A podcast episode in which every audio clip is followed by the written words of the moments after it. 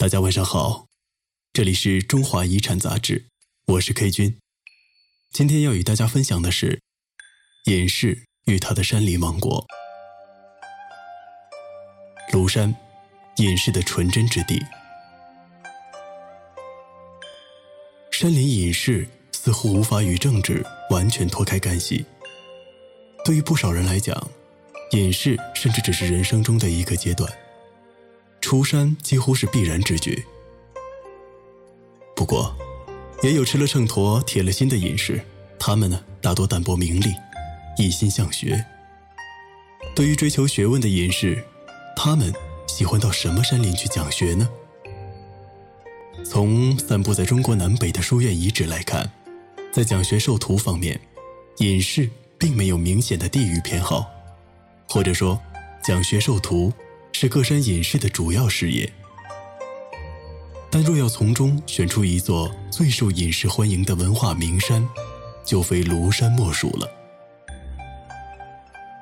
在蒋兴玉的研究中，庐山被排在隐士之山的首位，而且据他统计，自第一次隐逸高峰魏晋南北朝时期起，庐山的隐逸文化即与学问大家结下了深厚渊源。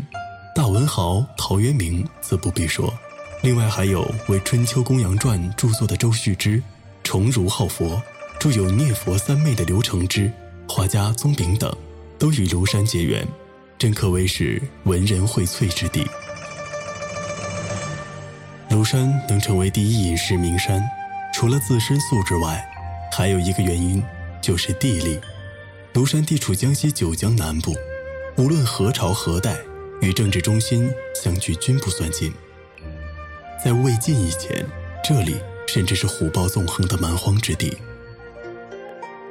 其后，中国南方得到开发，九江成为南朝重镇，庐山方才人气大涨，吸引了文人骚客、隐士高人前来探寻。不过，庐山的人气仅来自文人，而非帝王将相，故此地。既无离宫别馆，也无帝王陵寝。如此一来，真面目反倒得到保存，成为隐士梦寐以求的纯真之地。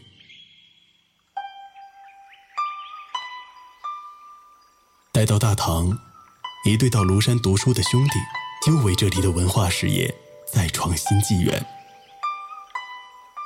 据《白鹿洞志》记载，大唐贞元年间。少年李博与哥哥李涉到庐山隐居读书，隐居之地选择在五老峰南的一处地方。跟随他们而来的还有一头白鹿，被尊称为白鹿先生。据民间传说，白鹿先生原本是一只神鹿。李氏兄弟在此读书时，如果需要买文具或者其他东西，只需要把袋子挂在鹿角上。往里面放上字条和所需的钱，白鹭就能跋涉数十里到星子县城，把主人所需之物全部买回来。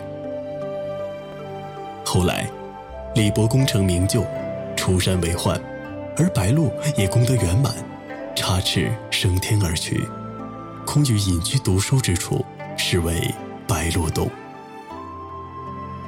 白鹿洞由李氏兄弟开创。于五代两宋之际转型为书院，而南宋时期，它更是获得理学家朱熹的重视，被大力整顿和重建，一举成为名动天下的大书院。作为唐宋时期出现的独立教育机构，书院是中国教育史上最富有魅力的一环。它不以科举考试为目的，而是以传道授业解惑为宗旨。以探求精旨、明理公行为目标，他重视自由讲学，鼓励独立思考。这样的学问迥异于刻板的官学，是自由独立的山林之学。它需要山林的清风来涤荡，需要山林的幽静来孕育，需要山林的独立来支撑。儒家有立德、立言、立功的三不朽之说，当世人引入山林时。